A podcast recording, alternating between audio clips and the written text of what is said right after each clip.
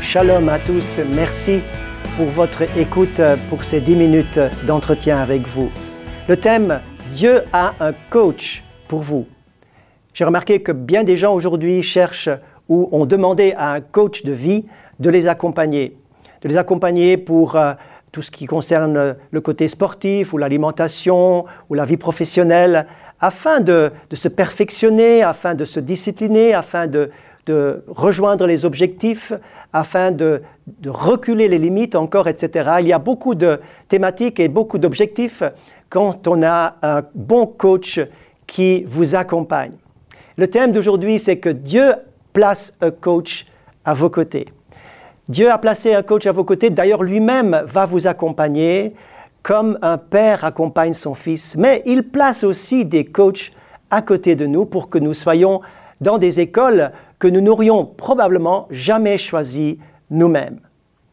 Dans le livre des Actes des Apôtres, au chapitre 13 et au verset 22, il est question d'une personne qui a été à une de ces fameuses écoles. Ah, il n'a pas été dans une école primaire, mais plutôt à l'université du Saint-Esprit, à l'université de Dieu, où il a dû être formé et façonné pour devenir ce que dit ce texte, l'homme selon le cœur de Dieu. J'ai trouvé David, homme selon mon cœur, qui accomplira toutes mes volontés. C'est ce qui est écrit dans Actes chapitre 13. Mais prenons les choses par leur départ. Au chapitre 16 du premier livre de Samuel, nous trouvons le petit David, tout jeune, le junior de toute la fratrie. Il avait sept frères et lorsque Samuel va le repérer de la part de Dieu pour devenir le futur roi, personne ne l'avait remarqué. Dieu s'est remarqué, relevé et pointé, appelé des personnes auxquelles personne d'autre n'a pensé. Ce fut le cas pour David.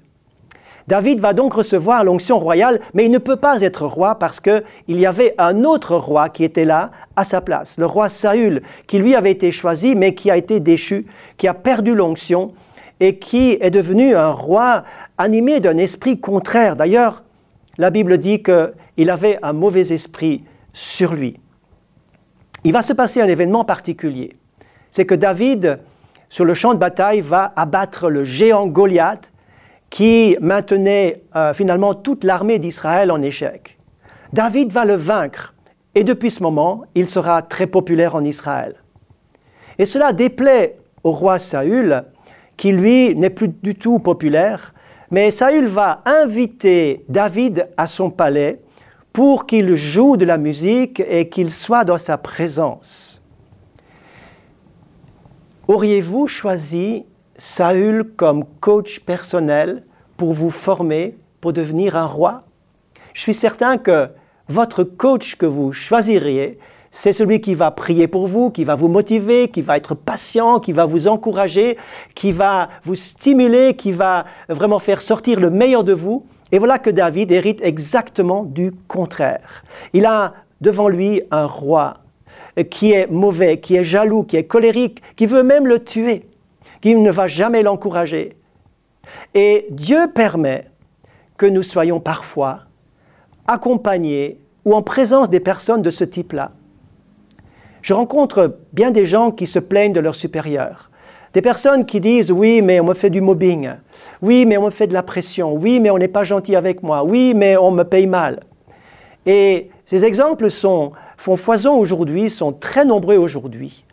Mais mettez-vous à la place de celui qui va être l'homme selon le cœur de Dieu, qui va passer une école particulière, une école privée, une école où très peu d'élèves se trouvent sur ces bancs-là ou dans ces classes-là. Parce que qui veut être dans l'école ou à l'école de la souffrance? Qui veut être à l'école du brisement? Car David va être dans cette école du brisement et de la souffrance. D'ailleurs, le roi Saül, qui est le roi déchu, va à plusieurs reprises balancer sa lance sur lui. Si on vous balance une lance, si on veut vous blesser, que faites-vous? Est-ce que vous retournez la lance? Est-ce que vous allez vous défendre? Est-ce que vous allez blesser en retour? David, lui, va tout d'abord chanter. Il va laisser l'Esprit de Dieu l'animer, il va protéger sa communion avec Dieu et il va louer Dieu. Savez-vous qu'il y a de la puissance dans la louange? Le Seigneur va apaiser euh, le roi qui est fou, Saül, par la louange de David. La louange opère des miracles. Et ensuite, David va échapper à la lance, il va éviter les lances, il va fuir. Il ne va pas confronter, provoquer quelqu'un qui est intraitable, avec qui on ne peut pas discuter. Il fuit, il s'échappe. Et la parole de Dieu va bien loin. David va rester très longtemps dans cette circonstance difficile. Il va souffrir. Ça va aller tellement loin qu'il devra fuir dans les cavernes. On le retrouve dans une caverne dans la solitude. Qui aime la solitude? Il va être dans le silence. Il va être sans personne. Il va être oublié. Et là, il va écrire des psaumes extraordinaires que vous trouvez dans votre Bible. Dans la souffrance, dans la solitude, se façonne le cœur de l'homme selon le cœur de Dieu. Il sera transformé par un coach qui lui rendra la vie terriblement difficile.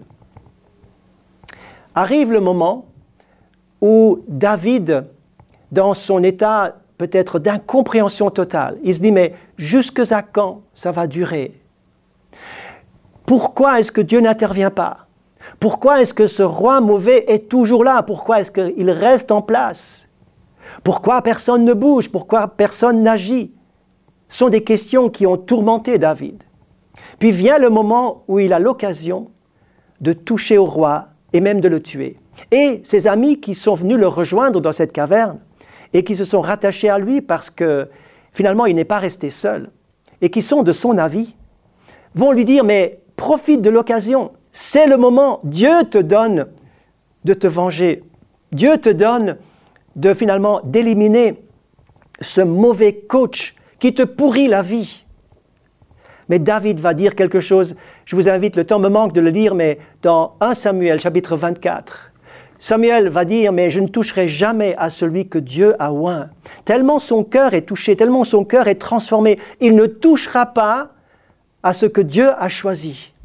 J'ai remarqué une chose, lorsque des pasteurs, même qui font parfois des erreurs, des erreurs graves, lorsqu'on veut toucher à des, des hommes ou des femmes qui ont été loin de Dieu, lorsqu'on veut les déplacer, lorsqu'on veut les licencier, lorsqu'on veut faire du mal, eh bien, tôt ou tard, cela ne se finit pas bien.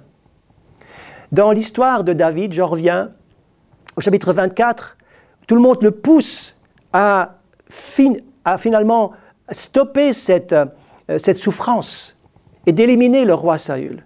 Mais David va dire, je ne toucherai pas. Dieu seul est maître de sa vie. Pour finir, Saül va être tué sur le champ de bataille et David ne va même pas s'en réjouir. Alors ce que je retiens avec vous de cette histoire, c'est que Dieu place parfois au-dessus de nous ou autour de nous des coachs, des personnes qui ont une autorité, une influence, et qui ne sont pas du tout les personnes que vous aurez souhaitées. Ah, vous aurez souhaité des personnes parfaites qui, comme je l'ai dit, qui vous motivent, etc. Et voilà que vous êtes en face de personnes qui font le contraire. N'oubliez pas que Dieu est souverain et qu'il est au-dessus de cette situation pour transformer votre cœur pour transformer votre vie. À l'école de la souffrance, à l'école du brisement, vous apprenez à pardonner, vous apprenez à ne pas laisser l'amertume vous gagner, vous apprenez à ne pas devenir aigri et à devenir dur. David a gardé son cœur plus que toute autre chose dans cette école si difficile. Pourquoi? Pour devenir un roi différent de Saül. Si Dieu veut vous confier de l'autorité et une position il va d'abord vous mettre à son école pour que votre cœur soit transformé. Sinon, l'autorité qu'il vous confie, elle pourra se corrompre et vous pourrez vous aussi retourner les lances contre les gens, vous venger, vous et finalement fonctionner d'après le schéma du monde. Mais Dieu désire voir en nous les valeurs du royaume de Dieu. Et c'est pour cela que je termine ce message en disant ne retournez pas les lances contre ceux qui vous font du mal. Cachez-vous en Dieu, votre protecteur. Louez Dieu malgré tout. Acceptez l'école du Seigneur et viendra le temps où vous serez reconnus par tous. C'était mon message pour vous aujourd'hui. Je me réjouis de savoir que Dieu va vous bénir alors que vous avez écouté ce texte. Merci et que Dieu vous bénisse. À bientôt.